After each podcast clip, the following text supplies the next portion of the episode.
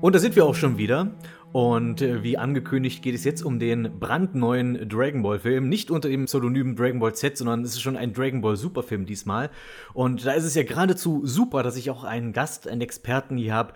Die Kiku-Kanone der guten Laune. Hier ist Hudemix.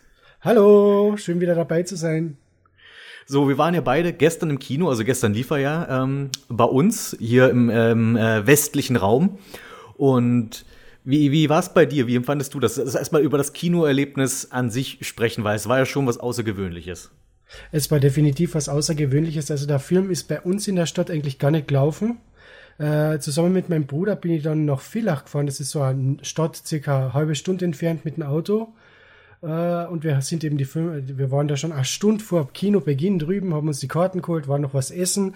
Und als wir dann zurückgekommen sind zum Kino, da war eine Schlange, das kann man sich nicht vorstellen. So viele Leute. Und es ist irgendwie so, nur so ein Mini-Kino mitten in der Stadt. Und das war übervoll.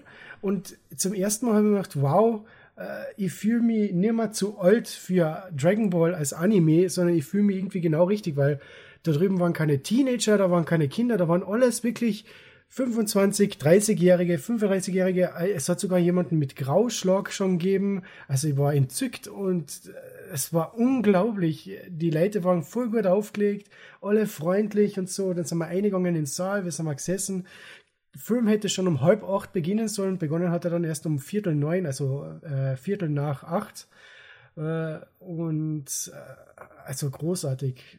Das war einfach Hammer. Während dem Film hat man dann einmal die typischen Dragon Ball Kommentare vom Publikum gehört, was immer, was richtig nett war. Äh, und zum Schluss, also das letzte, ich habe ja schon einmal erzählt, bei äh, Star Wars, äh, das Erwachen der Macht hat es ja zum Schluss Standing Ovations gegeben.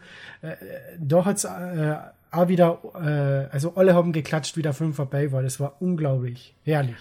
Okay, wow, aber das ist, also bei, ich hatte für mich was auch ein ungewöhnliches Kinoerlebnis, war trotzdem ein bisschen anders. Also vielleicht müssen wir auch mal dazu sagen, der, der Film lief auch nur einen Abend in Deutschland beziehungsweise Österreich ja. und ähm, auch nur in ausgewählten Kinos.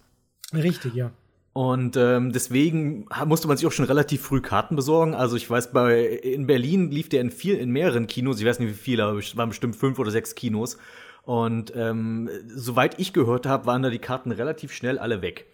Und äh, ich war in einem Kino in, in einem Stadtteil äh, Spandau und der lief da sogar in zwei, in zwei Sälen. Der, ähm, was ich auch, was, was ich auch so noch nicht erlebt habe, dass parallel derselbe Film in zwei verschiedenen Sälen läuft. Und die waren beide so voll, also es war kein Sitzplatz mehr frei. Ich war so beeindruckt. Und vor allem auch, dass die, dass die Leute, wie spät die noch reinkamen. Also es liefen schon die Opening Credits, als immer noch Leute reinkamen. ähm, war vom Publikum her ähm, auch viele Erwachsene, ein paar Muttis mit Kind waren dabei. Okay. Äh, interessanterweise. Ähm, und äh, ja, genau so in etwa. Und wirklich auch große Gruppen mitunter. Also wirklich so manchmal so acht, neun Leute auf einen Schlag dann, die, wo, bei denen man gesehen hat, die gehören offensichtlich zusammen. um, also ich, ich saß in der letzten Reihe und äh, vor mir zum Beispiel auch so ein Grüppchen, die sich dann schon während der ganzen Vorschau erstmal über die technischen Details vom Raum von Geist und Zeit ausgetauscht haben, dachte ich so, oh wow, das ist echt das richtige Publikum für sowas. Waren dann, also das Ding ist, die konnten dann auch während des Films manchmal nicht an sich halten und mussten dann rumquatschen. Das fand ich ein bisschen nervig. Also vor allem so die letzten zehn Minuten war nur noch Baba, also da habe ich schon nicht mehr wirklich aufgepasst. Und an, bei uns gab es am Ende keine Standing Ovations. Was ich mich ein bisschen enttäuscht hatte, war, der Film war Schlag zu Ende, der, die, der Abspann kommt und das Kino steht geschlossen auf und marschiert raus. Okay. Und ich dachte so, hey, ich will den Abspann sehen, da ist noch Animation, hallo, das ist nicht nur Namen, da passiert noch was.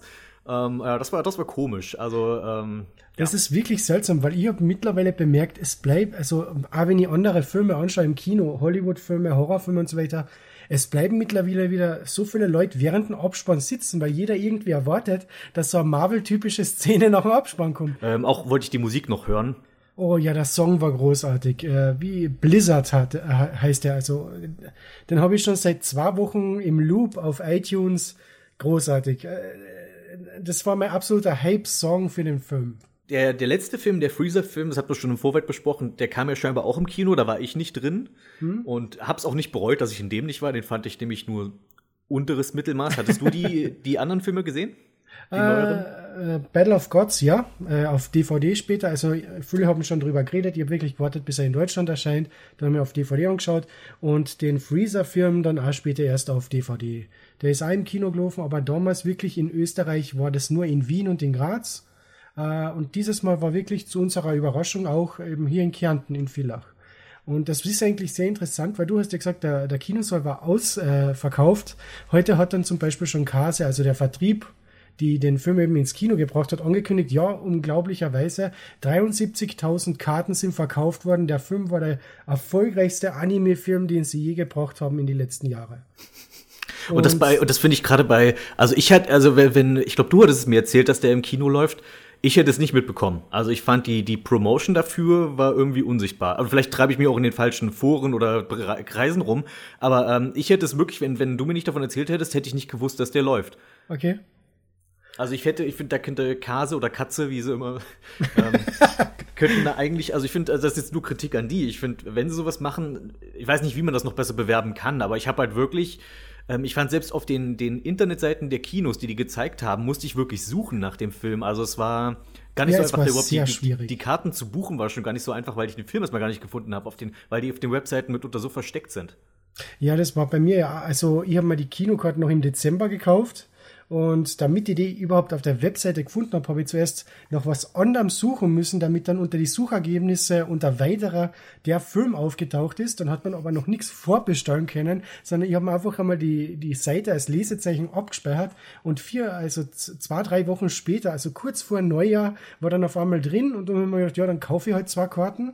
Drei Tage später war der ganze Saal ausverkauft. Unglaublich. Okay. Also ich habe auch wirklich nur äh, zwei Plätze in der letzten Reihe bekommen.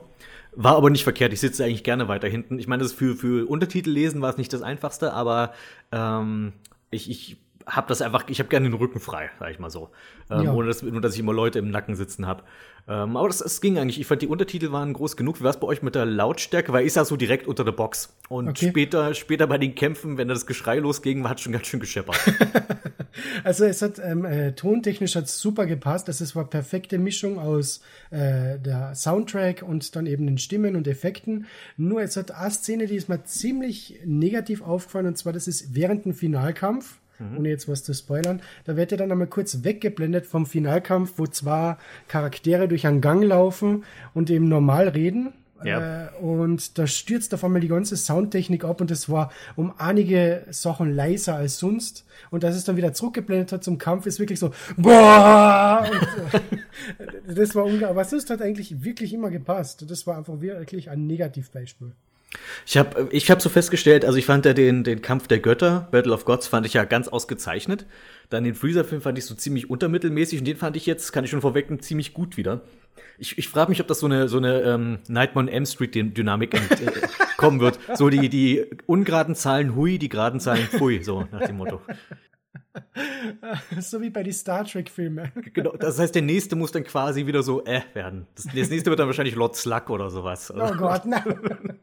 Oder Garlic oder sowas. Ja, aber im Prinzip, man hat ja schon alles richtig gemacht bei dem Film. Drehbuch vom Akira Toriyama.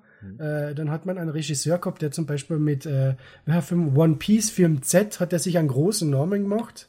Weil das war, also für mich ist das der beste One Piece Film, den es bis jetzt gegeben hat. Äh, und dass der dann diesen Film gemacht hat, da hat man wirklich, weil, wie sie Broly angekündigt haben, da habe ich mir gedacht, äh, Ja, Broly, wirklich. Aber dann ist der Regisseur gekommen, dann noch das Animationsteam. Also da waren ja großartige Animatoren mit dabei, was man ja gemerkt hat. Äh, dann da, da, da äh, den Soundtrack hat auch wieder der Serienveteran gemacht. Also man hat einfach gemerkt, es passt alles. Hoffentlich passt es einem fertigen Produkt und ja, es hat gepasst. Gibt zwei, drei Stellen, die waren wirklich, äh, aber darüber können wir ja später dann Ja. bisschen reden. Ich fand auch im Vorfeld, also als der erste Trailer rauskam, gab es ja so zwei Reaktionen. Es war erstmal so, wow, die Animation sieht großartig aus, weil die sieht irgendwie so klassisch aus, aber Ja. gut trotzdem und modern. Und das andere war, ähm, man hat ja nur gesehen, Son Goku, wie er so ein bisschen rumhüpft und sich aufwärmt und in der Ferne irgendwie ein Super Saiyajin, den man aber noch nicht erkennen konnte. Und dann war ja erstmal diese Gerüchteküche groß, was könnte das sein, worum es könnte es gehen? Und dann alle immer so, ah, das geht wahrscheinlich um diesen, äh, ich weiß nicht, ich habe den Namen schon vergessen, irgendwie den, den allerersten Super Saiyajin aus der Legende oder sowas. Und dann, und als dann so die Nachricht kam, ah, übrigens, äh, der, der neue Film heißt Broly, und ich so, was, Broly 4? Das ist ja wirklich, also von Broly hat inzwischen fast so viele Comebacks wie Freezer. Also, also Freezer ist ja auch, dass, dass der auch von seinen Untergebenen überhaupt noch ernst genommen wird, so oft wie der wieder zurückkommt, ist, ist auch beeindruckend. Aber Ah, das, das wollte ich sowieso fragen. Ähm, hattest, wie, hast du schon Dragon Ball Super geschaut oder bist da auf dem aktuellen Stand? Weil ich fand, ein paar Sachen im Film haben ja schon vorausgesetzt, dass du Super gesehen hast, oder? Äh, also ich kenne Super bis circa zur Black Arc komplett. Mhm. Äh, den Manga, der ist gerade mitten in der Black Arc. Äh, und ich habe dann von diesem letzten Turnier, was jetzt zum Schluss war, äh, ein paar, also nicht alles gesehen, aber ein paar Folgen und eben das Finale, die mhm. letzten zwei Folgen wieder. Und für mich ist es eigentlich gegangen. Äh, ich habe kein Problem damit gehabt. Aber vielleicht auch, weil ich generell von Dragon Ball immer wieder alles im Blickfeld behalte. Mhm. Von daher. Aber ich habe halt so gedacht, okay, Freezer ist ja so ohne weitere Erklärung einfach da ähm, in hm. dem Film. Und wenn du den letzten Film gesehen hast, wo am Ende ja auch wieder in die Luft gesprengt wird, also wieder in die Hölle zurückgeschickt wird, dann kann man sich denken, also da fehlt ja irgendwie sowas dazwischen. Und das heißt, wenn du dieses Turnier der Kraft nicht gesehen hast in Dragon Ball Super, wo er sein Leben wieder bekommt, dann denk, also wenn du jetzt wirklich nur die Filme geguckt hast, dann denkst du, warum, wo kommt der jetzt schon wieder her? Aber das ist etwas, was mir richtig gefällt. Und zwar, der Freezer war immer so wirklich der Schurke, der einmal auftritt und nie mehr. Jetzt haben wir ihn dann in diesem Freezer-Film noch einmal gehabt. In Super ist er immer wieder vorgekommen. Dann haben wir ihn in diesem Film. Und jetzt muss ich sagen, der Freezer ist ein typischer 80er Jahre Zeichentrick-Schurke geworden. Naja. Er hat jede Woche einen anderen Plan. So, hm, wie kann ich heute Son Goku und Vegeta besiegen? Ah, ich mach das und das. Am Ende vom Film, ah, fuck, mein Plan hat nicht funktioniert. Ich komme wieder. Zack. Zurück ins Technodrom. genau. Ja, also das, das so Freezer, okay, das erste Mal wurde quasi fast getötet oder eigentlich schon besiegt auf Namek, dann kommt er zurück als Cyborg, wird sofort gekillt. Dann ist er in diesem einen Fusionsfilm, ich meine, das ist nicht Kanon, aber da taucht der wird ja auch von Son, vom erwachsenen Son Gohan gleich wieder zurück in die Hölle geschickt. In GT wird er in der Hölle nochmal besiegt. und dann hast du den, den Resurrection F-Film und dann hast du noch den Resurrection of F Arc und ja, ähm, ja, also jedenfalls Freezer haben sie nach, äh, keine Ahnung, also Freezer wollen sie einfach nicht loslassen, das, das Kerlchen. Aber meinetwegen, ich meine, das Ding ist, wir versuchen jetzt zumindest was mit ihm zu machen. Also, was ich, was ich schon bei Super, ich, ich meine, ich muss irgendwann eine andere Episode mal über Super sowieso reden, aber äh, die, was, was, ich, was ich zumindest zu schätzen weiß, ist, dass sie nicht versuchen, aus Freezer einen bekehrten äh, Son Goku-Kumpan äh, zu machen. Weil daraus besteht ja sowieso der Großteil seiner Gruppe. Also wir, genau. brauchen, nicht, wir brauchen nicht noch einen Cheerleader für ihn. es ist ja, in diesem Film ist ja sogar so witzig, dass Son Goku glaubt ja, dass das passiert ist und der Vegeta, du Idiot, der Freezer wird niemals die, sich dir anschließen oder dir dankbar sein, dass du ihm sein Leben zurückgeben hast. Also alles, was im Prinzip in der Vergangenheit mit Tenshin Han, Vegeta, Piccolo passiert ist, mhm. Freezer auf gar keinen Fall. Also großartig, dass sie das sogar im Film irgendwie aufgreifen. Coole Idee. Ja. Also äh, wollen wir noch ganz kurz auch dann auch, also wie gesagt, Broly ist ja als Konzept, gab es ja schon mal, sag ich mal. Äh, der erste Broly-Film kam, glaube ich, 93 und hatte noch zwei Fortsetzungen. Äh, warst, bist, warst du die gerade auf dem Schirm oder so? Kannst du da, also ich habe die ja mal im Dragon Ball Samstag alle drei vorgestellt, aber auch alle drei relativ kurz. Und der erste okay. Broly hat einen gewissen Kultstatus und ja, also vielleicht du kurz da deine, deine Meinung noch zu. Okay, äh, der erste Broly-Film ist noch so halbwegs anschaubar, äh, zählt zu den besseren aus die Dragon Ball Z-Filme. Äh, und der zweite und dritte Broly-Film sind eigentlich reiner Trash, wobei ich den dritten wieder irgendwie ein Kuriosum finde, weil sie wirklich versucht haben, irgendwas mit der Story um ein Broly zu machen, aber irgendwie auch nichts draus gemacht haben. Also so richtig, sie haben nicht gewusst, was sie machen sollen. Sollen sie jetzt Broly machen, sollen sie doch nicht Broly machen? Ja, Biokrieger, äh, der Broly ist ein Biokrieger, äh, dann machen wir das. Von daher, ja, Kultstatus, ich verstehe es, aber es hat mir zum Schluss auch ein bisschen zum Hals rausgehängt. Ich habe zum Beispiel auch gedacht, in Super gibt es ja so zwei weibliche Saiyajins, ich glaube. Mhm. Ja. Äh, wovon sich eine eben ein so ein Broly-artiges, äh, in so eine Broly-artige Kampfmaschine verwandelt. Das ist quasi wirklich so Paralleluniversums Broly, ja. könnte man sagen. Und da habe ich mal gedacht, ach, muss man die Idee schon wieder ausgraben? Äh, weil es ist schon so ausglutscht und dann, wie gesagt, dann kam die Ankündigung für den Film und dann habe ich gedacht, ach, muss es schon wieder Broly sein. Aber wie du sagst, sie haben in diesem Film wirklich einmal Broly zu einem Charakter gemacht. Etwas, was er nie war. Ja.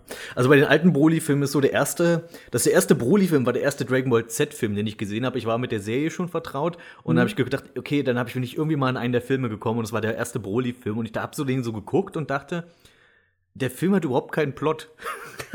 ist einfach, hier taucht ein Bösewicht auf und der Rest des Films ist Kampf. Und ähm, Und äh, das Ding ist, die haben ja immer diese an den Haaren herbeigezogene Motivation, für warum die die Bösen sind. Und das ist so, oh je.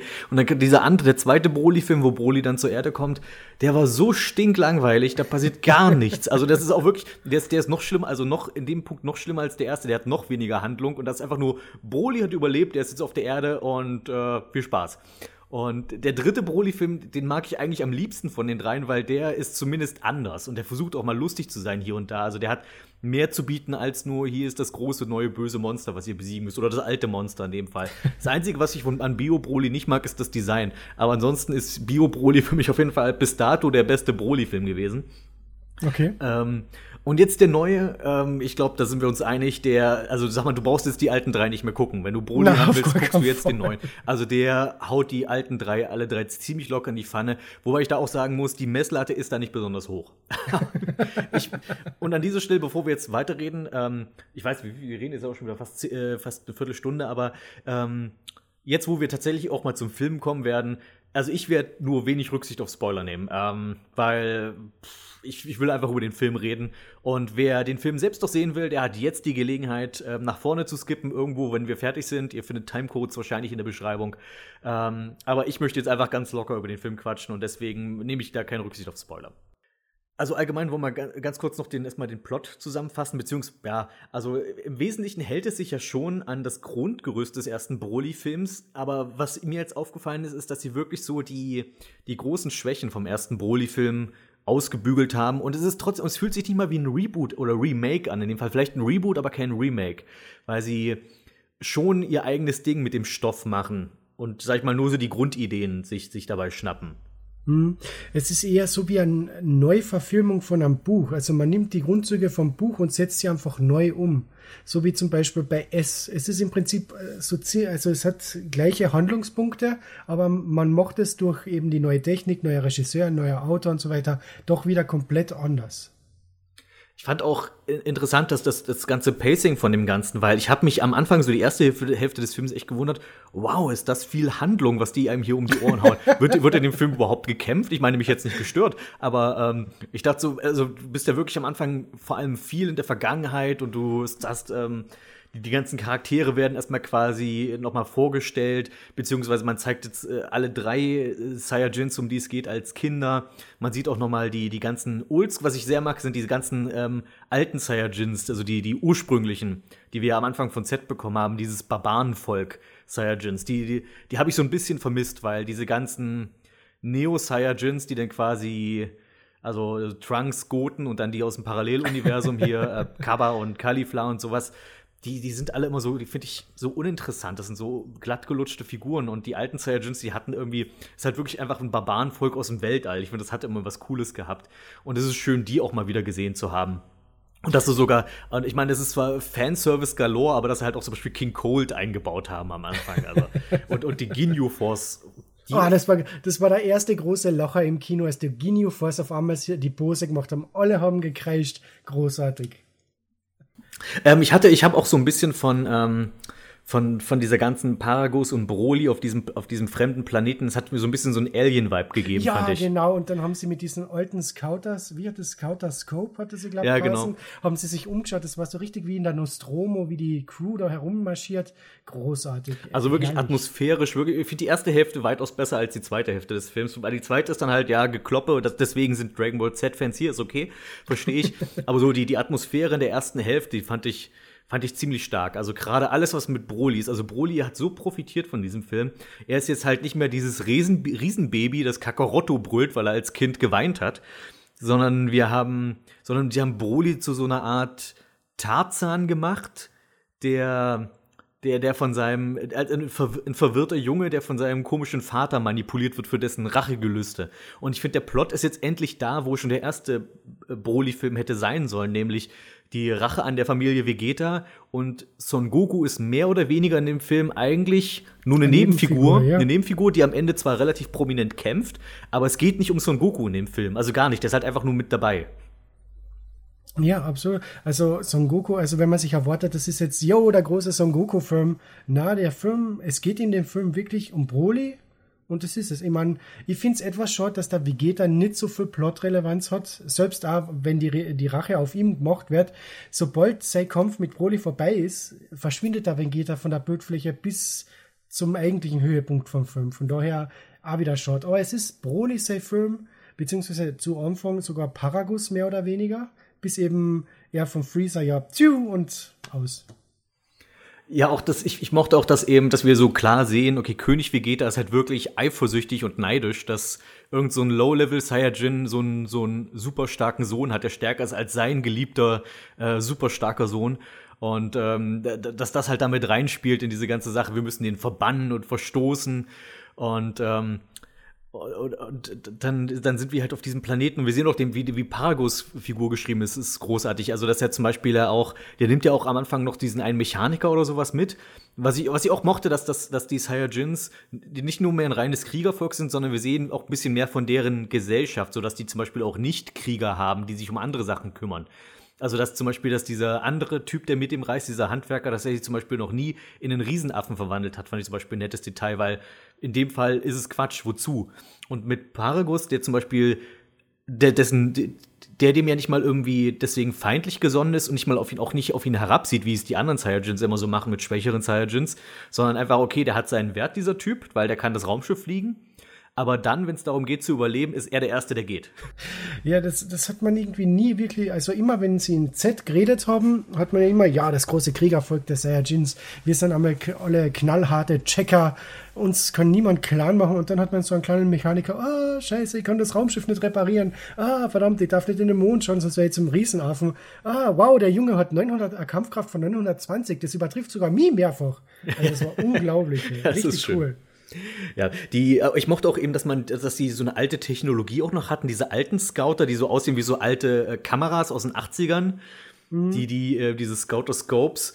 Äh, das ist das, was April O'Neil in den alten Turtles, in der alten Turtles-Serie hatte. Das ist der Scouter.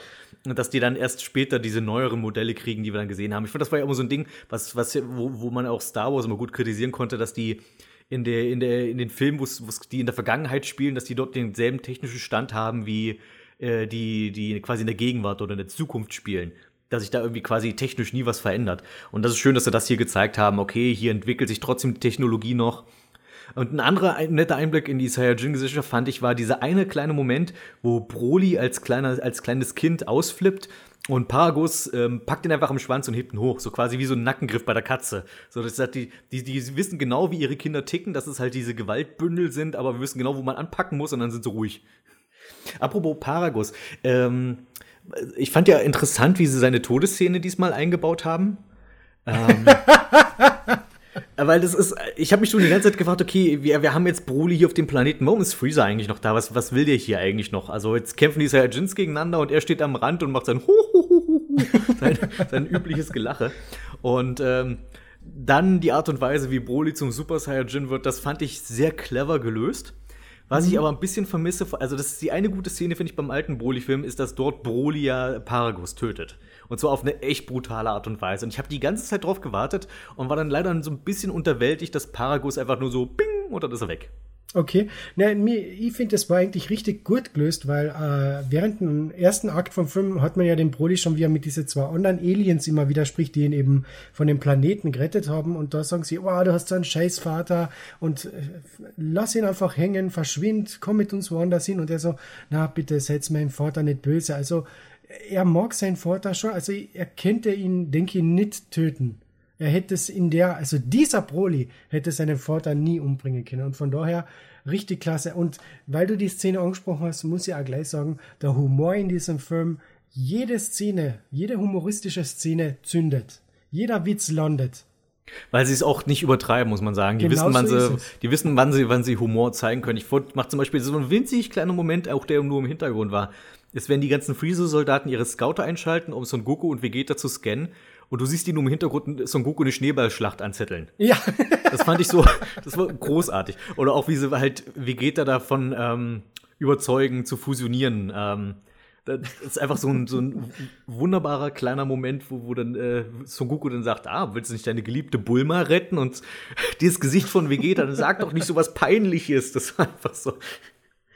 Äh, es war ja diese Dynamik zwischen Bulma und Freezer so großartig. Ja, Bulma, warum willst du die, die Dragon Ball, warum brauchst du die Dragon Balls? Ja, ich, ich, ich möchte mir halt wünschen, dass ich fünf Jahre jünger bin. Ja, aber warum fünf Jahre jünger? Ja, weil dann merkt man ja, dann kann man einfach sagen, das ist natürliches Verjüngen. Weil sonst sagen alle, ah, Bulma, warum hast du die liften lassen? Äh, Blende zu Freezer. Meister Freezer, warum wollen sie die Dragon Balls haben? Ah, ja, ich möchte fünf Zentimeter größer werden. Ja, aber warum denn nur fünf Zentimeter? Naja, weil das schaut dann aus wie ein normaler Wachstumsschub und keiner würde denken, dass sie irgendwie nachgeholfen haben.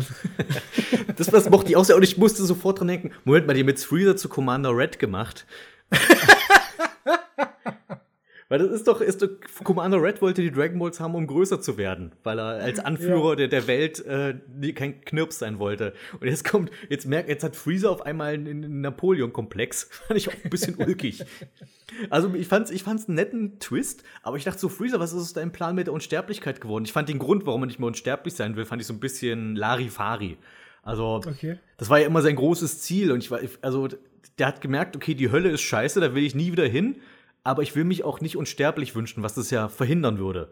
Da fand ich, also irgendwie, keine Ahnung. Also, naja, er, er hat ja so gesagt auf die Ort, ja, wenn er unsterblich wäre, dann könnte es passieren, dass er sich irgendwie nie mehr bewegen könnte, aber eben nicht sterben kann. Und da auf der irdischen Hölle, da hat er sich ja auch nie bewegen können und musste alles ertragen, was passiert ist. Sowas will er in seinem Leben nie mehr durchmachen. Ah, okay, du meinst, dass er halt dann wirklich Angst davor hat, weil er dann nicht absehen kann. Genau. Äh, wenn so er unsterblich ist, ist, dass er in eine Situation gerät, aus der er nie wieder rauskommt. Genau so ist es, ja. Okay, das ist keine, keine schlechte Begründung, aber ich, ich fand sowieso den Wunsch eigentlich niedlich. Also dafür, der, der, der, wir brauchten ja auch nur einen Vorwand, um damit, warum Freezer wieder auf der Erde quasi sein Unwesen treibt. Genau Und, so ähm, ist es, ja. Ja, dann, dann machen wir halt, und dann passt auch der Grund wie jeder andere, also meinetwegen auch jeder andere. Und ja, dann, dann ich fand es sowieso interessant, dass sie diesmal Freezer hier überhaupt eingebaut haben, weil der hat ja mit dem alten Broly-Film so rein gar nichts zu tun. Na, überhaupt nicht. Aber ich denke, dadurch, dass man eben äh, Dragon Ball Minus das erste Mal adaptiert hat, richtig, wo eben Freezer mit der Zerstörung vom Planeten Vegeta mehr zu tun gehabt hat, hat man sich wahrscheinlich gedacht, ah, wir können ihn nicht nur im Flashbacks zeigen, irgendwie muss er in der Zukunft, also in der Gegenwart auch was zu tun haben. Wobei ich da froh bin, dass wir nicht zu viel Dragon Ball Minus adaptiert haben. Also äh, lieber Papa Bardock muss ich nicht haben. Also ähm, ich fand's, ich fand's ganz putzig, dass wir Raditz gesehen haben als, als Knirps Oh ja, der war putzig. So, so als Gleichaltrige mit Vegeta, weil es stimmt, man vergisst immer, dass die ja eigentlich in etwa das gleiche Alter haben müssten. Ähm, und Nappa aber schon als Erwachsenen. Ich finde, da hätte ich vielleicht sogar gerne mehr gesehen. Ich meine, das wäre auch nur Fanservice gewesen, ohne wirklich viel Relevanz. Aber ich, ich, hab, ich, ich, hätte gerne mehr von der Dynamik von den dreien gesehen. Und dann waren auch noch irgendwie zwei so andere Filler-Saiyajins mit dabei, von denen ich dachte, Moment mal, haben nicht eigentlich nur vier überlebt? Wo kommen jetzt die beiden anderen her? Die wird wahrscheinlich der Vegeta in, einer späteren Sekunde wahrscheinlich in die Luft jagen, so wie den Nappa, den er ja in die Luft gejagt hat, einfach weil er nicht, also weil er nicht so kämpfen wollte, wie der Vegeta es sich Ich vermute auch, die werden irgendwann gefallen sein, aber ich fand es so komisch, warum man die überhaupt eingebaut hat. Also ich habe dann so gedacht, wer sind denn die beiden jetzt? Also, aber das habe ich schon wieder vergessen. Ich meine, Nappa mit Haaren zu sehen war immer wieder was Nettes. Aber oh, das, das war großartig. Habe ich schon lange nicht mehr gehabt. das war cool. Was sagst du, äh, was sagst du dazu? Also du hast schon gesagt, Papa Bardock. Äh, ich hätte zum Beispiel die Szene ganz zum Schluss mit dem Bardock, wo er eben doch von Freezers Energiekugel getötet wird, die hätte ich eigentlich so nie mal gebraucht. Mir hätte es gereicht, wenn man sieht, ja, so er schickt Son Goku vom Planeten weg und dann schießt eben Freezer den Ball runter und die Geschichte hat sich. Ich hätte diese Szene aus einem alten TV-Special nicht gebraucht. Nicht unbedingt, das stimmt. Ich meine, die wollten halt, weil Bardock ist halt eine mega populäre Figur, deswegen wollten sie, glaube ich, so viel, wie sie halt an so, so typische alte Bardock-Szenen, die halt so klassisch bei sich bei den Fans eingebrannt haben, wahrscheinlich einfach nochmal gerne aufgreifen, die zitieren. Ähm, und natürlich ist es ja auch eine wichtige Szene, weil wir wissen ja alle, Bardock reist dadurch ja durch die Zeit. in die Vergangenheit, äh, ein paar Millionen Jahre. Und ähm, nee, da, von dem, von dem TV-Special oder was es war, reden wir besser nicht nochmal. Bitte nicht, bitte nicht. Das, ich muss jedes Mal, ich kann das halt die Szene nicht mehr ernst nehmen mit Bardocks Tod, weil ich muss halt immer denken, ja, er stirbt ja nicht. Das macht plupp und ist in der Vergangenheit. Aus irgendeiner Explosion machen das halt manchmal. Ja, genau, das, das, fand ich, also ich fand, dass die, dass sie sich so viel Zeit genommen haben am Anfang, fand ich schon eine schöne Sache, dass man wirklich erstmal die Figuren so aufgebaut hat. Sowohl Paragus, der einfach wirklich, obwohl er ja nur eine Nebenfigur ist, ist spielt einfach eine sehr wichtige Rolle und auch, dass Broly eben mehr ist als einfach nur ein Muskelmonster und ich, dass er eben auch, äh, auch dieses, diese nette kleine Story mit dem, mit seinem, mit dem, warum er dieses Fell trägt, zum Beispiel.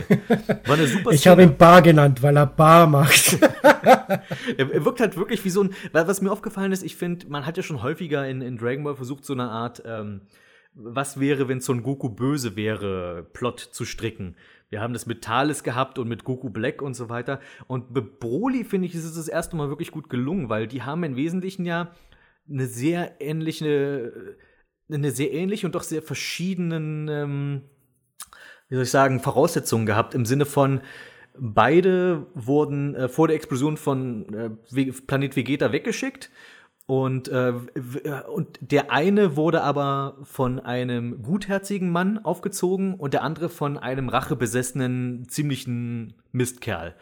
Und trotzdem haben beide, wird, wird immer wieder angedeutet, dass Broly eigentlich so unverdorben und so rein ist. Und dass es eigentlich bei ihm nur der schlechte Einfluss seines Vaters war. Und bei Son Goku könnte man sagen, er, er hätte auch, er hätte genau, er hätte auch Broly sein können wenn er nicht von Son Gohan gefunden worden wäre. Und da fand ich diese Parallele fand ich ganz nett. Und deswegen fand ich auch zum Beispiel, hat mich Son Goku, ich meine, er ist der Hauptcharakter, er muss sowieso auftauchen, aber eigentlich hat er an diesem Plot nicht wirklich viel verloren. Ähm, aber deswegen hat es mich nicht so gestört, weil er halt eine schöne Parallele zu Broly bildet. Einfach nur zwei Schicksale, die man auch hätte einfach ganz einfach vertauschen können. Genau so ist es, ja. Da kann ich dir nur zustimmen. Das ist, das habe ich mal die ganze, also es ist wieder im alten Film war es halt einfach so, ja, das Baby hat geschrien, deswegen Kakarot, die muss die umbringen. Und da ist es eher so wie der Joker und Batman. Zwei Seiten von derselben Münze im Prinzip. Hm. Ich fand es ein bisschen, ein paar Sachen, die ich nicht so mochte, war, dass man weiterhin, sag ich mal, das Ursprungsmaterial von, äh, von, von Dragon Ball so abändert, damit es jetzt mehr in diese ganze, in dieses ganze Dragon Ball Super Storytelling passt. Damit meine ich zum Beispiel, dass halt von Anfang an gesagt wird, äh, Freezer löscht die Saiyajins aus, weil er den Super Saiyajin fürchtet und jetzt wird sogar der Super Saiyajin Gott schon erwähnt an der Stelle und so weiter. Und ähm, im ursprünglichen war es ja eigentlich so, Freezer hat nie an den Super Saiyajin geglaubt. Also es war sowieso Quatsch, äh, weil er dachte, okay, das ist einfach nur eine, eine Affenlegende er hatte, das, wovor er sich gefürchtet hat, war ja, dass äh, das Saiyajin-Volk sich als Gruppe erhebt und zu Wehraffen wird, weil das hätte ihm gefährlich werden können. Und deswegen hat er sie ja alle ausgelöscht und nicht einfach nur so ein paar Einzelne, von denen er denkt, die könnten ein Super Saiyajin sein. Äh, das, ich, ich mag das nicht so, wenn sie an dieses, sag ich mal, an, das, an die ursprüngliche Geschichte rangehen und die dann einfach so jetzt umbiegen, damit jetzt, damit, weil, weil sich halt diese ganze Geschichte mit Super Saiyajin, Super Saiyajin Gott so viel schöner vermarkten lässt und wir eigentlich über Wehraffen ja gar nicht mehr reden. Die müssen wir noch erwähnen, weil sie sind, gehören halt irgendwie dazu aber man, man, man, merkt ja, dass da eigentlich gar keiner mehr Bock drauf hat. Also bei, bei also Toriyama zumindest nicht.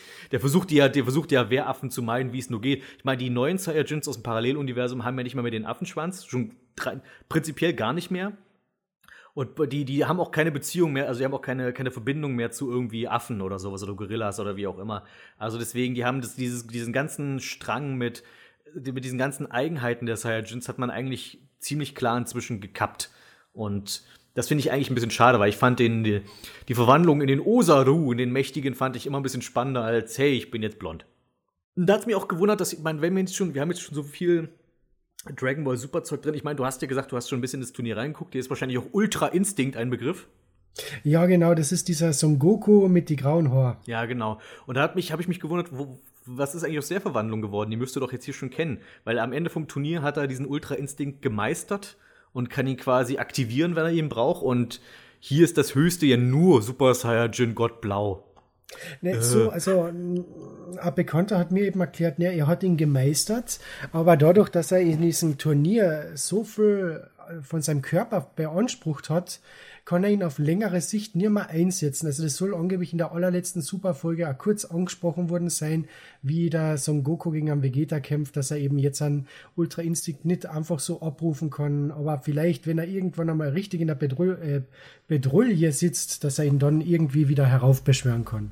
Okay, weil das hat mich, weil ich dachte, okay, das wäre die die, ähm, äh, die die die Situation wäre ja eigentlich gegeben gewesen, sag ich mal, dass man äh, dass man sagt, oh, jetzt ich habe eigentlich nur darauf gewartet, okay, wann kommt Ultra Instinct? Das ist ja immer dieses typische Dragon Ball Z, wir müssen uns immer gegenseitig mit irgendeiner Verwandlung übertreffen, beziehungsweise Broly hat sich ja lange Zeit gar nicht verwandelt. Ich habe mich sowieso gewundert, dass wir die meiste Zeit mit ähm, Basic Broly verbringen, quasi. Einfach nur dem Schwarzhaarigen, der einfach während des Kampfes immer mehr von seinem Potenzial entfaltet. Und äh, dass die Super Saiyajin-Verwandlung erst recht spät kommt sogar. Ich hätte gedacht, okay, wir machen so ein bisschen Rumgeplänkel mit Vegeta, bla bla bla, und jetzt Super Saiyajin und jetzt ist, äh, jetzt geht's tatsächlich rund. Aber das hat, das haben sie wirklich lange hinausgezögert. Ja, ja, unglaublich. Deswegen, es hat mich, also deswegen hat mir die Szene mit den Freezern, mit dem Paragus so verwundert, wie die gekommen ist. Das war irgendwie absolut weil der Paragus hat ja vorher schon einmal während dem Kampf gegen einen Vegeta gesagt, ja, mehr hat der Broly nicht drauf, er kann nicht mehr, er hat nicht mehr Power und der Freezer will sich ja schon zurückziehen und dann wird er doch auf einmal stärker und dann kommt er selber noch einmal und ich habe gedacht, nee, jetzt wird sicher noch einmal irgendwas kommen und dann zack, durch die Brust geschossen und Broly wird zum Super Saiyajin. Wobei man ja diesen legendären Super Saiyajin Plot ja irgendwie quasi fallen gelassen hat. Also Broly wird ja, hier nicht, Broly wird ja hier nicht mehr als der legendäre Super Saiyajin aufgebaut. Es wird nur am Anfang so ein bisschen angedeutet, wie ähm, wie König Vegeta denkt, ha, mein Sohn könnte der legendäre Super Saiyajin sein und dann ist hier Bro Kind, das Broly-Kind, hm, aber vielleicht könnte auch Broly der legendäre Super Saiyajin sein. Und später, wenn sie dann aber alle erwachsen sind, dann redet eigentlich keiner mehr von dem legendären. Das hat mich ein bisschen gewundert, dass das Paragus da so, so relativ relaxed ist, dass da auf einmal Super Saiyajins überall rumhüpfen, weil er kennt ja nur seine alten Saiyajins, wo ja quasi die, die Durchschnittskampfkraft irgendwie 3000 war oder sowas. War nicht sogar im eine Szene, wo äh, da äh, so als dich der Vegeta das erste Mal verwandelt, da sieht man dann äh, Kameraschwenk zu Paragus und der so, äh, was ist denn jetzt passiert? Und der Freezer, hm, kennst du etwa den Super Saiyajin nicht? Und der so, äh, was, der, der legendäre Super Saiyan? Und dann ist ja wieder der Kampf umblende. Deswegen, also ich denke schon, dass er ein bisschen, äh, was, was geht da jetzt ab? Deswegen, ich denke, er hat schon noch an die Legende geglaubt. Aber es war halt wirklich nur so, ja, wir müssen es kurz ansprechen und zack, abkackelt, weiter geht's. Ähm, also beim Kampf selbst fand ich dann, äh, wie, wie hast du den empfunden? Weil ich fand den, mir ging er fast sogar ein bisschen zu lang, wenn ich mal so unken darf. Ich fand, der beste Teil des Kampfes war vor den ganzen Verwandlungen. Sowohl optisch als auch ähm, von der Action her ich fand ab, ab sobald Broly ein Super Saiyajin ist und die anderen dann ähm, blau mit Fusion und Schnickschnack und, und sowas, danach war es mir irgendwie zu sehr eine Videospiel-Zwischensequenz. ja, das, du sagst Videospielsequenz. Jemand bei uns im Saal, als so die Blende war, wo dann eben äh, Gogeta gegen Broly kämpft, da ist ja eine längere Szene, wo wirklich CGI-Charaktere auf einmal gegeneinander kämpfen. Und hinter oder neben mir schreit auf einmal, hey, wir hatten Dragon Ball Fighters eingeschalten. Ja, tatsächlich sieht es wirklich so aus. Es sieht halt aus wie gerade dieses, dieses aktuelle Videospiel und wenn dann quasi dort irgendein Kämpfer da seine Superattacke losfeuert oder sowas. Und genau. das, ich dachte, oh, das ist jetzt aber, also ja, es ist alles schön bunt und schnell und laut, aber das davor sah, wo die noch im Eis gekämpft haben, sah irgendwie besser aus. Ja, das im Eis ist alles, also man merkt, da ist noch richtige Kampfchoreografie dabei. Also der Vegeta kämpft mit einem eigenen Stil, der Son Goku hat ein sehr passiv, also der Vegeta kämpft sehr aggressiv äh, oder aktiv und der Son Goku eher passiv und versucht mit dem Broly auch mehrfach zu reden. Und das haltet sich ja relativ lang. Äh, durch White Shots sieht man ja immer, was abgeht. Und dann gibt's ja diese eine Kamerafahrt, wo man aus der Ego-Perspektive von Broly alles sieht. Äh, das war auch richtig klasse, aber dann, sobald dann eben Gogeta auftaucht, dann ist es so ziemlich dann, weiß ich nicht, haben die Animatoren Zucker, puren Zucker genommen und einfach so schnell wie möglich. Weil das, das da, ist ja auch dann der Hintergrund weg. Wir sind dann irgendwie vor irgendeinem bunten äh, Bizarro World Hintergrund. ja, genau. Also einfach nur so, äh, so, so ähm, Magic Mushroom. So, so, so, so ein Trip hat man dann plötzlich. Äh, das, ich dachte, okay, das wäre vielleicht für einen kurzen Moment ganz nett, aber das, es zieht sich danach einfach nur diese ganze Gogeta Broly-Geschichte, da, da, da war es mir dann zu viel. Hätte ich nicht mehr gebraucht, ehrlich gesagt. Ich weiß, Gogeta ist auch, kann man auch toll vermarkten alles und haben wir schon lange nicht mehr gesehen, die Verwandt, also die, die Fusion, das stimmt schon. Im, Im, Turnier der Kraft hatten wir, nee, hatten, haben wir gar nicht bekommen, eine Fusion. Ich dachte gerade hatten wir da, wir hatten, wir hatten bei Goku Black haben wir nochmal Vegetto gehabt. Genau, ja, da war noch da Vegetto. Und Gogeta ist jetzt das erste Mal Kanon, könnte man sagen. Genau, das ist jetzt Kanon. Aber weil du schon sagst, eben äh, Animation auf, auf, äh, auf Speed und auf Drogen, äh, was sagst du eigentlich zur Animationsqualität? Weil jetzt scheiden sich ja aktuell die, die, die, die Lager, was das angeht. Ich fand es tatsächlich sehr, sehr schön gelöst. Also ich fand die meisten Szenen, vor allem die ruhigeren Szenen, sahen alle sehr gut aus. Bei den schnellen Kampfchoreos hatte ich schon den Eindruck, hier und da haben sie so ein bisschen geschummelt, was die, die Hintergründe sahen dann nicht mehr ganz so cool aus, beziehungsweise, man, wenn, wenn du nicht immer nur auf das Bewegte geachtet hast, sondern auch auf das Drumherum, hat man gesehen, okay, hier haben sie ein bisschen manchmal, haben sie manchmal sparen müssen. Insgesamt mhm. finde ich aber, war es ähm, einer der bestaussehendsten Dragon Ball Filme überhaupt. Fand, es sieht, ich, ich würde sogar sagen, es ist der bestaussehendste Dragon Ball Film. Mhm. Ja, das ist am, also man merkt einfach, der, der dahinter gestanden ist, der hat sich wirklich gedacht, na, es muss, man muss sehen, dass es ein Kinofilm ist. Es ist mehr Budget da. Man muss endlich einmal merken, wie Dragon Ball aussehen würde, wenn man sich an Origin, äh, wenn man sich an Akira Toriyamas Originalstil orientiert und das ist einfach großartig. Am Anfang hat man diese Comedy-Szenen, da wirken alle Charaktere etwas runder, etwas fluffiger und dann während den Kampfszenen hat man eben wieder das Dragon Ball typische, dieses kantige, dieses zackige. Äh, Keine Pupillen mehr. Genau. Und es, es funktioniert einfach wunderbar. Also ich fand das großartig. Also wie gesagt, vom, vom Look her mochte ich den Film auch sehr gerne. Also auch, dass man es wieder ins Eis verlegt hat. Ich fand, das war ja bei dem einen komischen ähm, Cyborg-Film ein bisschen verschwendet, das Setting. Äh, da, es gab ja schon mal die, den Film, der, der im Eis gespielt hat. Und äh, dass, dass man das jetzt dafür nochmal aufgegriffen hat, sehr gut. Das hat man, hat, wenn man jetzt einen Dragon Ball Z-Film im Eis gucken will, kann man jetzt den schauen. ähm, statt muss, muss man nicht mehr auf äh, hier C15, der Leland the Cyborg von Mexiko, muss man nicht mehr gucken. ähm, ich, ich bin dann halt gespannt, ähm, inwiefern das dann auch noch in zukünftige Dragon Ball Produkte welche Auswirkungen das haben wird. Weil wir haben ja sowohl beim Kampf der Götter als auch bei Resurrection F gemerkt, dass sie die ja in, den, in der Serie aufgegriffen haben, beziehungsweise dass die ja auch aufeinander zum Teil aufbauen. Und deswegen, ich meine, ja, das, das, der Film geht ja im Wesentlichen so aus, dass, okay, eigentlich ist ja nur Paragus weg. Ansonsten ist ja wieder Status quo am Ende. Beziehungsweise Broly ist von Paragus befreit und hat jetzt endlich Freunde. Aber ansonsten, Broly ist ja immer noch da, Freezer ist wieder unterwegs irgendwo und äh, Son Goku und Vegeta gehen zurück in ihren Alltag.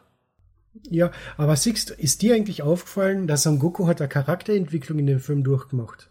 Ist dir das aufgefallen? Äh, erzähl mir mehr. Und zwar, äh, wenn du da Dragon Ball, Dragon Ball Z, Dragon Ball GT, Dragon Ball Super und so weiter anschaust, dass Son Goku würde sich nie, nie selbst als Kakarot bezeichnen. Weil er sagt immer, er ist ein Saiyajin, der auf der Erde aufgewachsen ist und sein Name ist Son Goku und nicht Kakarot. Und am Ende vom Film hat man dann, ja, wir wissen ja nicht einmal, wie du hast. Wer bist denn du? Ja, ich bin Son Goku, aber ihr könnt mich auch Kakarot nennen.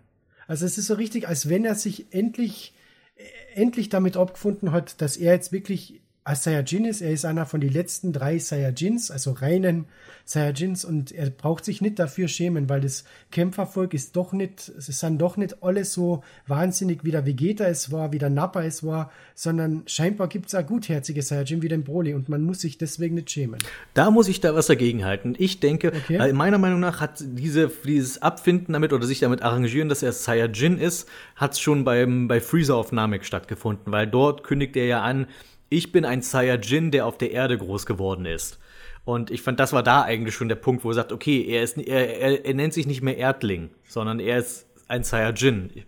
Für mich hat er das in Erbe da sozusagen schon anerkannt. Dass er sich am Ende Kakarott nennt, hat, glaube ich, eher was damit zu tun, dass wenn sie Broly wieder auftauchen lassen, damit man das gute alte Kakarotto einbauen kann.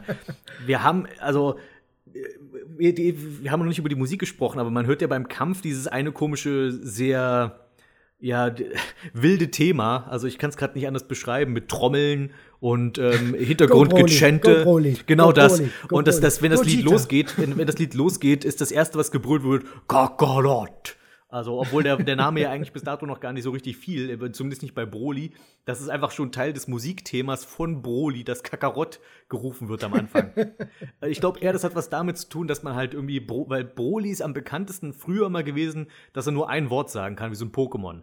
Dass er sagt, Kakarotto. Und dass, dass er jetzt quasi, dass er jetzt einen Grund hat, ihn Kakarott zu nennen. Das war für mich eigentlich das Einzige, was man da, äh, worum es da darauf hinauslief. Wenn wir von bei von Charakterentwicklung sprechen, finde ich es halt wirklich. Ich weiß noch nicht, ob ich es gut oder finden soll oder schlecht. Das hat man schon in Super so sehr gemerkt, dass man jetzt viel mehr darauf, äh, viel mehr darauf abzielt, dass Son Goku nicht mehr als Held dargestellt wird unbedingt. Sondern dass es einfach. Sondern als Schwachkopf. Ja, der auch einfach als Typ, der einfach gerne kämpft und dabei wird zufällig meistens die Erde gerettet aber er, er dass, dass er nie wirklich das Ziel hat, irgendwas zu retten, sondern dass er einfach nur seine Kampflust befriedigt. Das ist so eine Sache, die ging in Z irgendwann los. Das, also ich würde sagen, kleines Son Goku kannst du viel mehr Szenen nennen, wo er sagt, nee, das ist auf jeden Fall ein gutherziges Kind, das versucht, anderen zu helfen. Später als erwachsener Saiyajin kippt das dann so ein bisschen. Und ähm, das, das wird ja dann vor allem thematisiert in Super, wenn es dann darum geht, Son Goku äh, ist ja der Auslöser für dieses Turnier. Mhm. Und ähm, was er ja damit anrichtet, ist, dass andere Universen ausgelöscht werden dank seiner Kampfeslust. Nur weil er dieses Turnier wollte, müssen jetzt ähm, elf andere Universen oder sowas, nee, die nicht, nehmen nur zehn Teile, neun andere Universen müssen dran glauben, nur damit Son Goku sein Turnier haben kann. Und äh, man hat das leider in, in Super nie so wieder richtig aufgegriffen, dass, dass er eigentlich mal so ein Schuldbewusstsein entwickeln sollte für das, was er tut. Und hier fand ich das Ende deswegen dann so total komisch, dass sie Freezer laufen lassen. Ich meine, es wäre okay, wenn sie einfach nur Freezer laufen lassen. Aber wenn wir Freezer im Weltall noch mal sehen, sehen wir gerade, wie er einen Planeten bombardiert. Mit angsterfüllten kleinen Aliens in der Großstadt, die gerade niedergebombt werden. Und ich denke mir dann so, ihr hättet das verhindern können. Also, Son Gokus. Die, die ganzen Toten hier, die gehen auch auf deine Kappe jetzt. Und, und, das, und was ähnliches, wenn immer gesagt wird, Vegeta ist jetzt so reformiert und ist einer von den Guten und er ist ja nicht mehr der, der, das Arschloch von früher. Vegeta hat am Anfang des Kampfes direkt versucht, Broly zu töten, obwohl er den gar nicht kannte. Also es war einfach nur irgendeiner, der offensichtlich dazu angehalten wurde, gegen ihn zu kämpfen. Er hat nicht mal versucht, ihn einfach nur zu besiegen, sondern das war ja gleich ein Kill-Move dann am Ende, von, äh, als Broly noch nicht seine Kräfte richtig entwickelt hat. Stimmt, ja hast recht. Hm. Also ich fand, ich habe beide in dem Film dann wirklich nicht als Helden mehr empfunden. Und ich weiß, also es macht es natürlich interessanter, dass Son Goku nicht der weiße Ritter ist, muss er auch gar nicht sein. Aber eigentlich mochte ich Son Goku als Helden immer ein bisschen mehr, der auch versucht, für andere zu kämpfen. Und ich weiß, das ist mir so ein bisschen verloren gegangen. Und das hat, hat, mir, hat mir dann wirklich bei dieser Freezer-Szene am Ende schon ein bisschen sauer aufgestoßen man, man hätte es einfach so lösen können, Freezer geht und man sieht ihn gar nicht mehr. Dann wäre ich gar nicht auf den Gedanken gekommen tatsächlich. Aber dass man noch mal sieht, was Freezer jetzt wieder alles anrichtet, weil man ihn hat mal einfach wieder gehen lassen zum x-ten Mal, ist irgendwie keine Ahnung. Ist nur eine kleine Szene, aber das, ich musste, ich, also ich ist nur mein Gedanke, der mir schon wirklich im Kino beim Film gucken kam. Okay. Hm. Interessant, das ist mir so gar nicht aufgefallen, aber gut zu, also deswegen ist es gut drüber zu sprechen, weil man eben auch andere Sichtweisen sieht und ich finde das eigentlich ist eine sehr interessante und richtig geile Sichtweise. Also wenn der Film auf DVD erscheint, muss mir den direkt nochmal anschauen und mit, dann mit deinen Augen begutachten, wie man so schön sagt. Wobei ich halt die Szene am, am, Ende wirklich sehr mochte, wo das hat Son Goku so ein bisschen wieder ähm, rehabilitiert, wo er dann zu Broly geht und sagt, hey Alter, lass mal gut sein, hier hast, ich habe dir ein bisschen was zu essen mitgebracht, wir können doch einfach Kumpels sein. Und das mochte ich auch, dass das, ähm, das Broly hat jetzt Freunde. Ich mochte auch die ganzen Nebenfiguren, muss ich sagen. Ich fand nur, ähm, Freezers, also warum hat Freezer auf einmal so eine blaue Gouvernante? Das fand ich so ein bisschen komisch. also, dass er, weil Freezer ist ja sonst bekannt dafür, dass er, wenn er von irgendeinem Handlanger schief angequatscht wird, den sofort killt. Und dann hast du jetzt auf einmal diese beiden kleinen Knubbel-Aliens, den gelben und den blauen, und ähm, die relativ frech mit ihm reden dürfen. Und er ist da auch total entspannt. Also ich fand, das war so ein bisschen out of character für ihn. Hat mich aber nicht so weit gestört. Ich fand, Freezer war in dem Film mehr ein Charakter als in, in als sonst in der meisten Zeit seiner Existenz in der Serie. Am Anfang war er ja einfach nur Weltraum-Napoleon, der alles killt. Und zwischendurch war er dann, äh, da hat man so lange nicht gewusst, was man mit ihm machen soll. Gerade Resurrection of F fand ich so wirklich komplett überflüssig. Und ähm, jetzt ist er, ist Freezer zumindest fühlt sich wieder mehr an wie die Figur. Es quasi, also es hat sowohl Broly als auch, finde ich, Freezer gut getan, der ganze Film. Definitiv. Äh, zu dieser blauen Gouvernante, da hat mir eben auch der Bekannte gesagt, äh, in so äh, Broschüren und äh, Flyern und so weiter, da werden ja die Charaktere ein bisschen in Japan mehr vorgestellt. Und bei der blauen Gouvernante, da soll es sich um Freezers Ziehmutter äh, äh, handeln, die eben vom Großkönig Cold, wie er in den Untertiteln genannt wird, äh, angestellt wurde, um Freezer zu erziehen. Und ich glaube deswegen, er hat ein bisschen Angst vor ihr, weil er weiß, um Gottes Willen, die Alte ist meine Mutter. Ja, okay.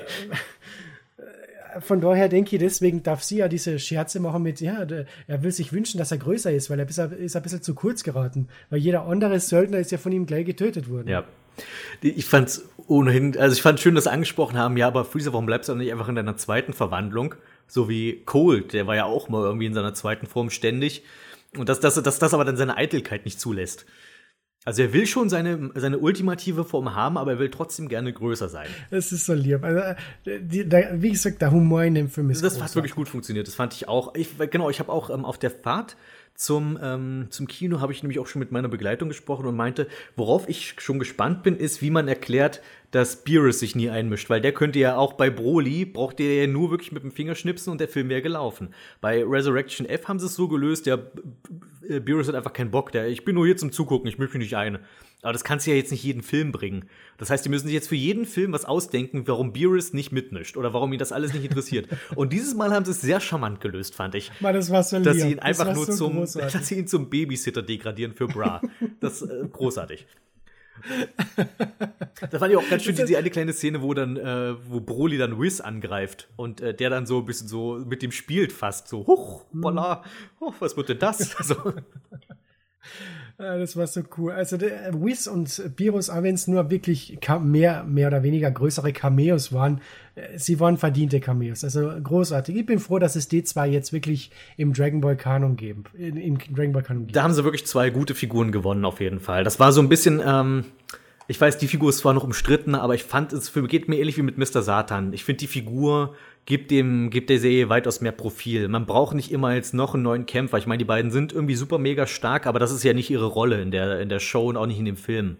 Im ersten Film war, war okay, war, war Beerus der, der Endgegner, aber ähm, ansonsten sind die einfach wirklich mehr Beobachter und tatsächlich mehr Comedic Relief mehr als alles andere. Und das machen die beiden einfach sehr gut. Weil eben weil du weißt, dass die so mächtig sind, dass die quasi über allem anderen stehen und dieses ganze Ameisengeplänkel, was die Saiyajins veranstalten, ist, können die eigentlich nur belächeln, aber äh, dass, dass, dass die trotzdem immer da sind. Du hast, du hast immer im Hinterkopf, okay, dieser Beerus ist halt eigentlich mega gefährlich und dass er aber trotzdem so eine alberne Katze ist, macht es eigentlich umso lustiger. Ich meine, mein Bekannter hat gesagt, das hat ihn gestört, aber ich finde es klasse, dass so in dem Film man wirklich die Charaktere stark reduziert hat auf das, was man wirklich im Film braucht. Es hat keine unnötigen Auftritte gegeben von, was weiß ich, von Tenshin Han, äh, Yamchu und so weiter. Es war wirklich nur die Big Player haben wirklich die Rolle gehabt im Film, die haben sie ausgebaut und zwischendurch haben wir halt den Cameo vom Virus, Wiz und so weiter gehabt und das war's. Die anderen sind wirklich nicht relevant zur Handlung, deswegen brauchen wir sie ja jetzt wirklich. Stimmt, die haben wirklich nur das genommen, was sie braucht. Das, weil das Ding ist, die tauchen ja auch wirklich in sonst ja immer nur noch auf. Ist ja nicht so, als ob Tenshin Han, Yamchu, Krillin und Co. überhaupt noch was gemacht hätten, auch wenn sie auftauchen. Es ist ja, die stehen immer nur am Rand da und müssen staunen. Und man hat dieses Mal auf das Wir stehen am Rand und staunen größtenteils verzichtet zum Glück. Man hat so ein bisschen, das ist eigentlich nur Paragus Rolle gewesen, du darfst so ein bisschen staunen, aber alle anderen kennen das hier schon, das Ganze. Und ähm, das, äh, genau, das, ich, ich hatte die, die, das Ding ist mit Tenshin Han und dem Chun, so habe ich überhaupt nicht gerechnet, sowieso nicht gerechnet. Ich hätte gedacht, okay, wann tauchen Gohan, Goten, Trunks und die auf? Und die sind ja auch wirklich gar, also Trunks hat am Anfang einen Mini-Auftritt, einfach um, der, hat, der ist ja nur am Telefon im Wesentlichen. Äh, Goten taucht, taucht glaube ich, gar nicht auf, Gohan überhaupt nicht. Ähm, und die hat es auch wirklich nicht gebraucht. Der einzige, der auftaucht, ist Piccolo. ja, aber der Piccolo muss immer irgendwie auftauchen. Den hat die auch, also das, das, war so ein bisschen, das war so der einzige, der sich so sehr aufgesetzt äh, angefühlt hat, finde ich, in dem Film.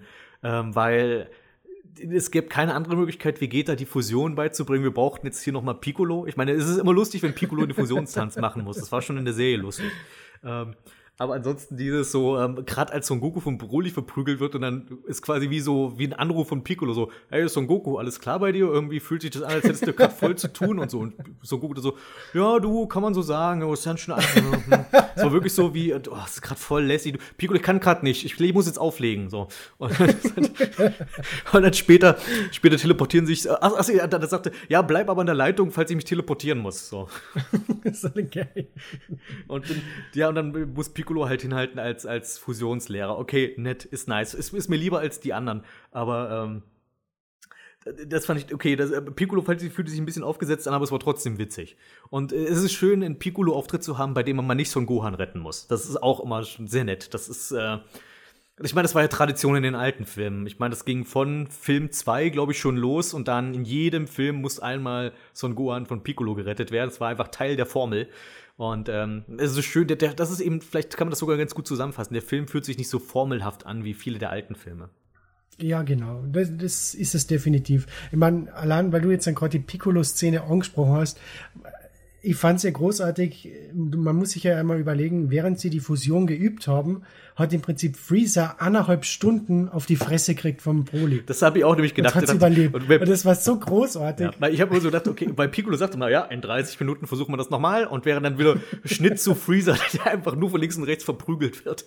Und er hat sich aber auch wirklich verdient in dem Film mal wieder, also die, die Schellen, weil er auch, er lernt auch einfach nicht dazu. Also der, er denkt immer, er, er muss der Stärkste sein, weil er sich goldig machen kann und ähm, hat aber sieht überhaupt keinen Stich gegen Broly. Also Und, es, äh, und, dann tritt er auf ihn noch ein und oh, das hat richtig wehgetan ja. beim Zuschauen. Aber es war, wie du sagst, es war verdient. Es war einfach verdient. Es, es gab ein paar nette Zitate an den alten Broly-Filmen, aber ganz, aber die waren insoweit gut. Also zum Beispiel da, wo ähm, Broly Son Goku in diese Eiswand rammt und einmal so an der Wand entlang zieht.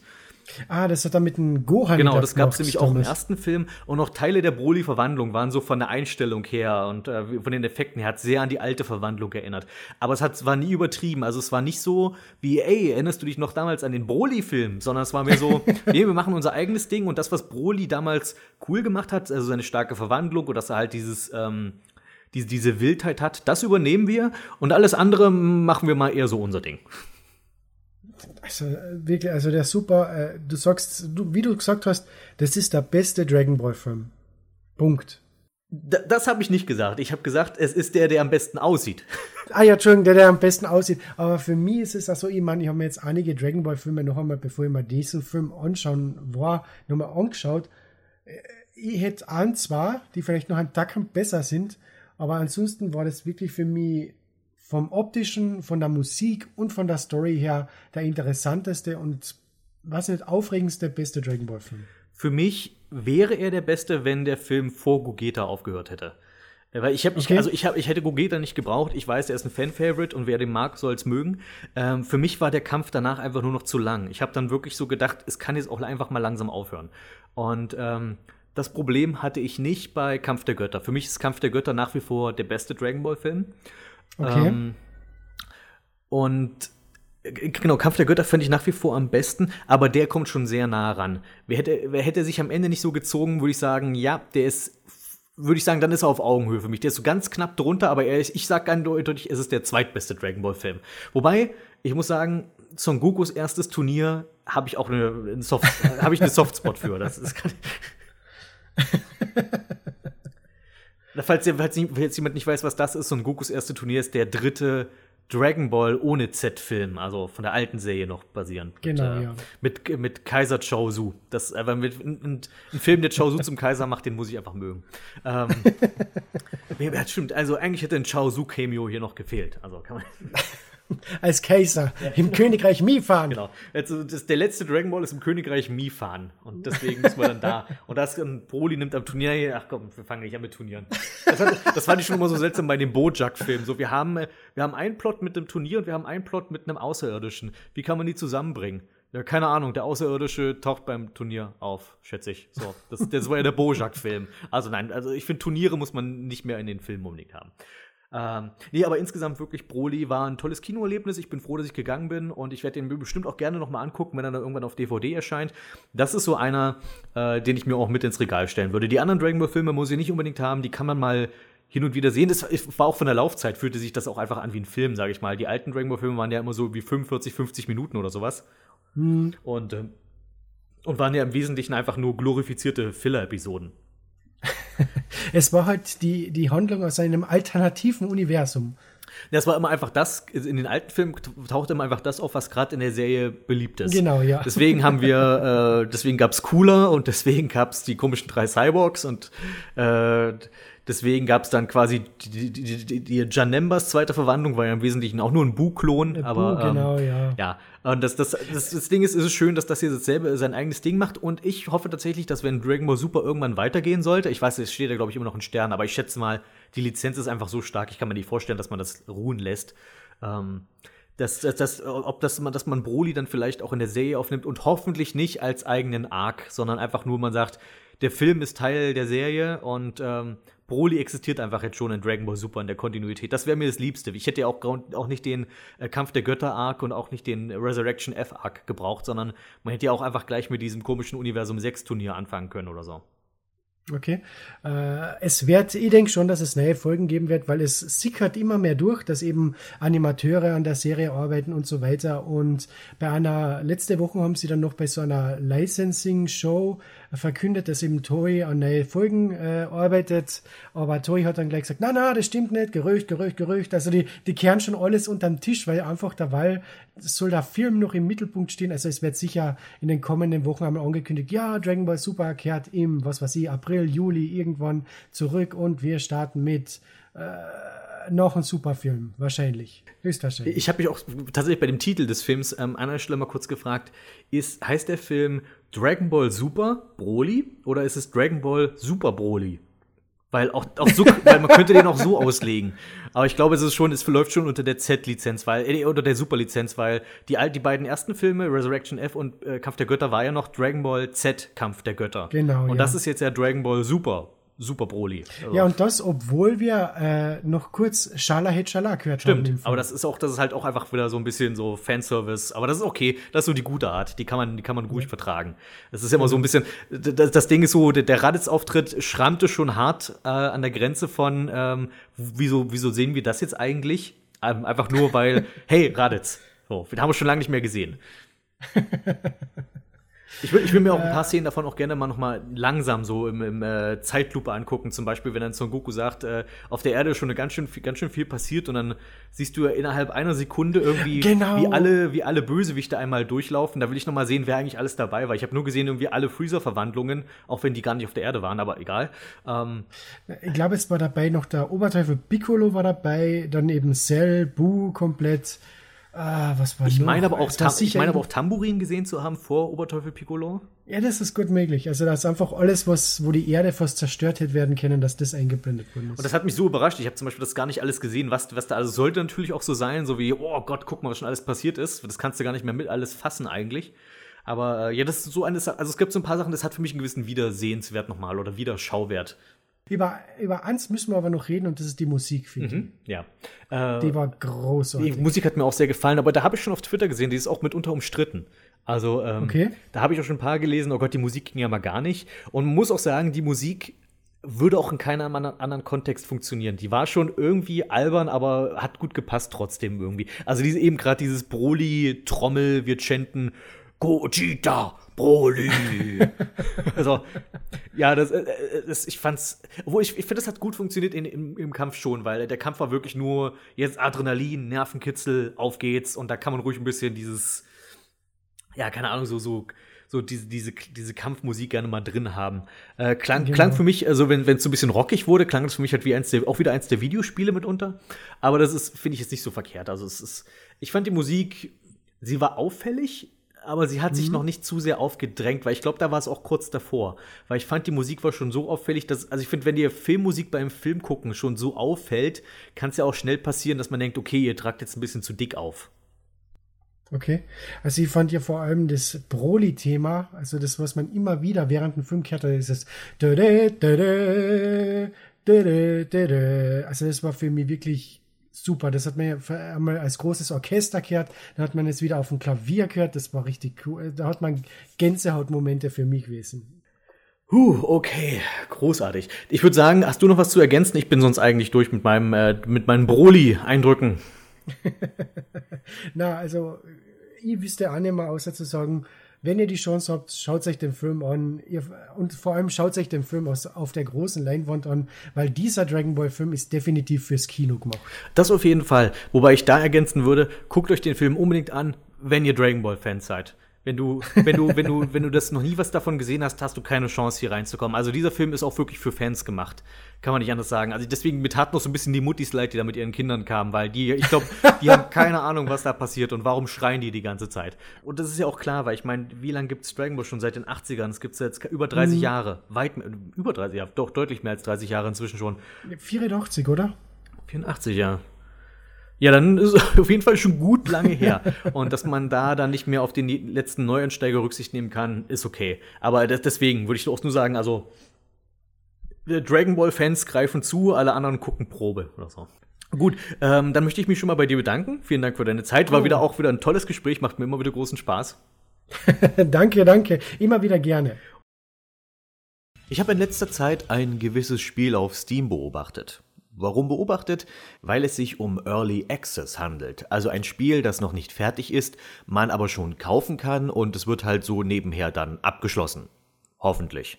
Na jedenfalls, es geht um Foxtail, ein Point-and-Click-Adventure, dessen zweites Kapitel von acht kürzlich veröffentlicht wurde. Man spielt das aufgeweckte Fuchsfräulein Lea, die ihre Oma besucht. Ja, ich weiß, Adrenalin Overkill. Natürlich ist die Idylle nicht von Dauer, Oma Fuchs erkrankt und Lea zieht los, um eine Medizin zu finden. Dabei entdeckt sie nach und nach Hinweise auf andere fuchsige Abenteurer vor ihr, was, zumindest meiner Vermutung nach, sich zu einem noch größeren Plot entwickeln wird. Das erste, was mir und auch vielen anderen Adventure-Kennern zuerst in den Sinn kam, war Erben der Erde. Und dabei haben die beiden Spiele bis auf zwei Dinge gar nicht mal so viel gemeinsam. Die eine Sache ist, die Welt ist von anthropomorphen Wesen bewohnt und die andere ist, die Hauptfigur gehört zur Familie der Vulpes Vulpes.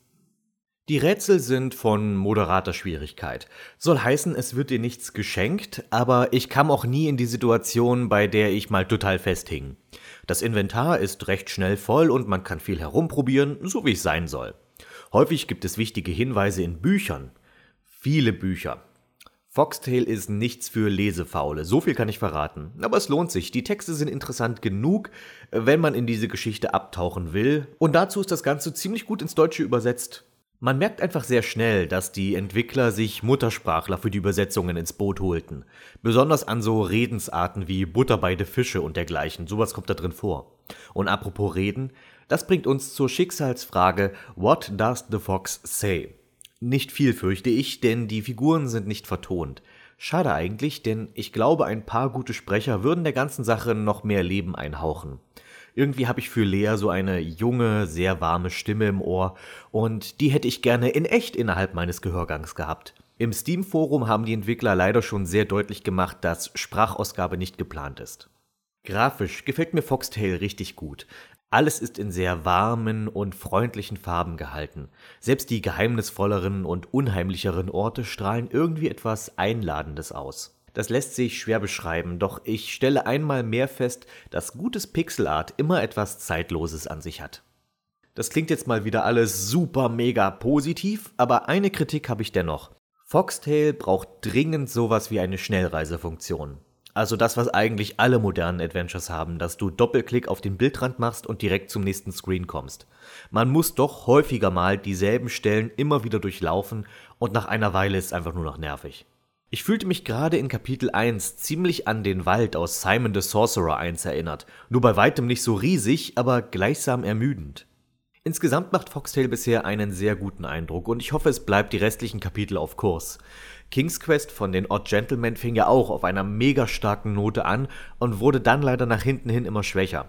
Darum verharre ich positiv, aber mit einem Hauch Skepsis. Foxtail kostet aktuell um die 8 Euro und wer seichte, handwerklich gut gemachte Adventures mag, der möge zugreifen. Mal ein Geständnis. Ich habe nie viel mit dem lustigen Taschenbuch am Hut gehabt. Es tut mir sehr leid, ich war mehr so ein Mickey Mouse Magazin Typ. Ich habe keine Ahnung warum. Ich schätze meine Interessen lagen als Kind einfach woanders. Doch wenn ich mir so die Qualität des Comicbandes ansehe, den ich euch jetzt vorstelle, dann habe ich scheinbar echt was verpasst. Das lustige Taschenbuch Premium umfasst zwölf Comics einer in den USA erschienenen Comicreihe um Darkwing Duck aus dem Jahr 2010 und es ist echt ein Jammer, dass die nicht auch abseits dieses Taschenbuches bei uns erschienen. Was ich daran nämlich wirklich zu schätzen weiß, ist, dass nicht einfach irgendwelche Darkwing-Geschichten geschrieben wurden, sondern dass diese viele der losen Enden, die damals noch aus der TV-Serie für eine nicht erschienene weitere Staffel offen gelassen wurden, aufgegriffen und weitergeführt wurden. Beispielsweise sehen wir hier die Rückkehr von Cyborg Toro Bulba und Mortadello. Aber von Anfang an, ich zähle euch mal fix die Geschichten auf. Die erste ist eine Adaption der Pilot-Doppelfolge der TV-Serie, also wie Darkwing Kiki adoptiert, Quack trifft und mit Toro Bulba seinen ersten Superschurken besiegt. Danach eine Geschichte mit Cyborg Bulba und den fürchterlichen Fünf. Dann eine crazy Parallel-Universumsgeschichte mit Fiso Duck, Gundel Gaukelei und sogar Dark Warrior Duck. Und in der letzten Geschichte muss sich Darkwing endlich mal, eine Sache, die nämlich in der TV-Serie nie stattfand, mit dem Faul-Oberkommando befassen, das sich als Jünger einer gewissen Meereskreatur entpuppt. Ohne verraten zu wollen, wer es ist, nur ein Hinweis, Tentakel, schlechte Träume und ein schwierig auszusprechender Name. Die einzige Geschichte hierbei, die ich wirklich nicht gebraucht hätte, ist diese Nacherzählung der Pilotfolge. Die war schon in der Serie eine der schwächeren Episoden und vor allem ist es auch so überflüssig, als ob wir nicht schon wüssten, wer diese Figuren sind. Und selbst wenn nicht, direkt im Anschluss werden auf vier kurzen Seiten ein paar wichtige Figuren vorgestellt und wieder aufgefrischt, indem Kiki und Alfred in Darkwings Computer herumschnüffeln. Das hätte auch für alle anderen Figuren total gereicht. Stattdessen werden über 100 Seiten für eine uninteressante Wie alles begann Aufwärmerei verplempert. Da hätte ich lieber an der Stelle weitere neue Geschichten gesehen. Aber nach diesem eher schwachen Anfang geht es dann mächtig bergauf, denn eines merkt man diesem Taschenbuch an, die Autoren waren Fans der Serie und kennen sich richtig gut aus mit ihr. All die Nebenfiguren, die sinnvoll und mehr als nur als Fanservice aufgegriffen und eingebaut werden, all die Plot-Elemente und auch die Kontinuität zeigen eine klare Kenntnis der Vorlage. Nicht zu vergessen, wie gut der Kern der Charaktere getroffen wurde. Besonders Fisodak und Quackerjack kommen hier echt gut bei weg. Eine andere Sache, die mir aufgefallen ist, ist die Zielgruppe, an die sich diese Comics richten. Nämlich an die Fans von damals, die jetzt so in ihren 30ern sind. Natürlich geht man in einem Darkwing Duck Comic nicht zu weit, aber ich finde schon, dass sich die Schreibe und manche Thematiken deutlich erwachsener anfühlen. Und dann ist da natürlich noch das Allerwichtigste an Darkwing Duck, die Alliterationen. Himmlisch. So viele tolle Alliterationen. Ich bin entzückt. Hier mal ein paar Leckerbissen. Fisodak ist mein desaströs destruktiver Doppelgänger aus einer divergenten Dimension, dem Fisoversum. Obzwar ein Alternativ-Ich meiner selbst, könnte Fisodak sich gar nicht noch mehr von Erpelsburg ehrenhaften und einnehmenden Erbprinzen einzigartiger Edelhaftigkeit, also mir, unterscheiden. Oder auch, wie wär's hiermit? Sankt Erpelsburg mit eiserner Faust von Wolkenkuckucksheim aus regieren, hattest du dir so gedacht, was? Die Seele der Stadt mit sinnsaugend superöder Schinderei mit Gewinn Gesellschaftsgleichschaltungsgagger zertrampeln? Nicht so lange Darkwing Duck über diese Metropole wacht. Es ist so toll. Ich bin jedenfalls sehr dankbar, dass mir dieses Comicbuch mal geschenkt wurde und kann es Darkwing Duck Fans nur wärmstens empfehlen. In der letzten Ausgabe von Radio Zoggerbude erwähnte ich ja, dass ich schon vor einer Weile mein WWE Network Abo kündigte. Nun fragen sich manche vielleicht, aber Parappa, wie holst du dir dann deine gelegentliche Dosis Oldschool Catchen? Jaha, dafür habe ich eine wundersame DVD-Box entdeckt mit dem Titel Unreleased, Never Before Seen Matches 1986 bis 1995, weil ich keine Lust habe, Jahreszahlen auf Englisch auszusprechen. Das kann nur schiefgehen. Es sind also drei Datenträger mit ganz verschiedenen Matches der späten 80er und frühen 90er, die nie zuvor ausgestrahlt wurden und größtenteils auch nicht auf dem WWE Network zu finden sind. Die meisten davon sind sogenannte Dark Matches. Zur Erklärung, Dark Matches sind Begegnungen, die vor oder nach einer TV-Aufzeichnung stattfanden, die also nicht Teil der TV-Ausstrahlung waren und daher auch nicht Teil der Storylines. Solche Dark Matches gab und gibt es immer noch aus verschiedenen Gründen. Vor den Shows soll ein Dark Match das Publikum schon mal anheizen, damit dieses dann, wenn es eigentlich losgeht, schon schön laut ist. Ein Dark Match nach einer Show ist so eine Art Zugabe wie bei einem Konzert und soll das Publikum glücklich nach Hause schicken. Das ist besonders dann wichtig, wenn aus Storyline-Gründen am Ende einer Show die Bösen gewinnen, die Veranstalter aber eben nicht möchten, dass das Live-Publikum mit flauem Gefühl im Magen nach Hause fährt. Darum gibt es dann meist so eine kleine Zugabe, bei der üblicherweise einer der Guten dann doch noch triumphiert. Die WWE, damals noch WWF, hat diese Filler-Matches dennoch immer mit aufgezeichnet, falls man das Material dennoch mal brauchte, wie zum Beispiel um so eine DVD-Box davon zu verkaufen. Die Aufnahmequalität schwankt dabei mitunter extrem. Und zwar wirklich extrem, extrem, wie Paul Heyman gesagt hätte. Manche davon sehen so gut aus und sind so gefilmt, dass sie locker in einer typischen TV-Show der WWE hätten laufen können. Andere sehen aus wie mit Papas Billigkamera aufgenommen. Nur eine Einstellung, keine Schnitte und sogar Timecodes am unteren Bildrand. Der Ton besteht ausschließlich aus Ambiente, also den In-Ring-Ansagern und sonst nur Publikumslärm. Verständlich, denn da diese Sachen nicht fürs Fernsehen produziert wurden, gibt's auch keinen Kommentar. Das macht es schon recht außergewöhnlich, sowas siehst du bei der WWE sonst nie. Auch wenn ich mir das bei den modernen Kommentatoren häufig wünschen würde. Hier ist es sogar irgendwie schade drum, weil uns dadurch schnippische Kommentare von Jesse Ventura oder Bobby Heenan entgehen. Dennoch kann man sich diese Publikumsatmosphäre gern mal geben, es hat was.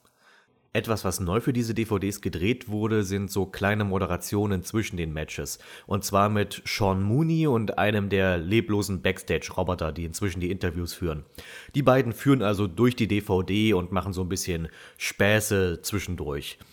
Die sind weder besonders gut noch sehr glaubwürdig gespielt. Ich meine, Sean Mooney passt zwar schon irgendwie hierher, weil er eben aus dieser Zeit auch stammt, aber ich hätte mir gewünscht, dass es hier etwas mehr um den Kontext der jeweiligen Matches geht. Und weniger um schlechte Witzchen, wie alt Sean Mooney inzwischen ist.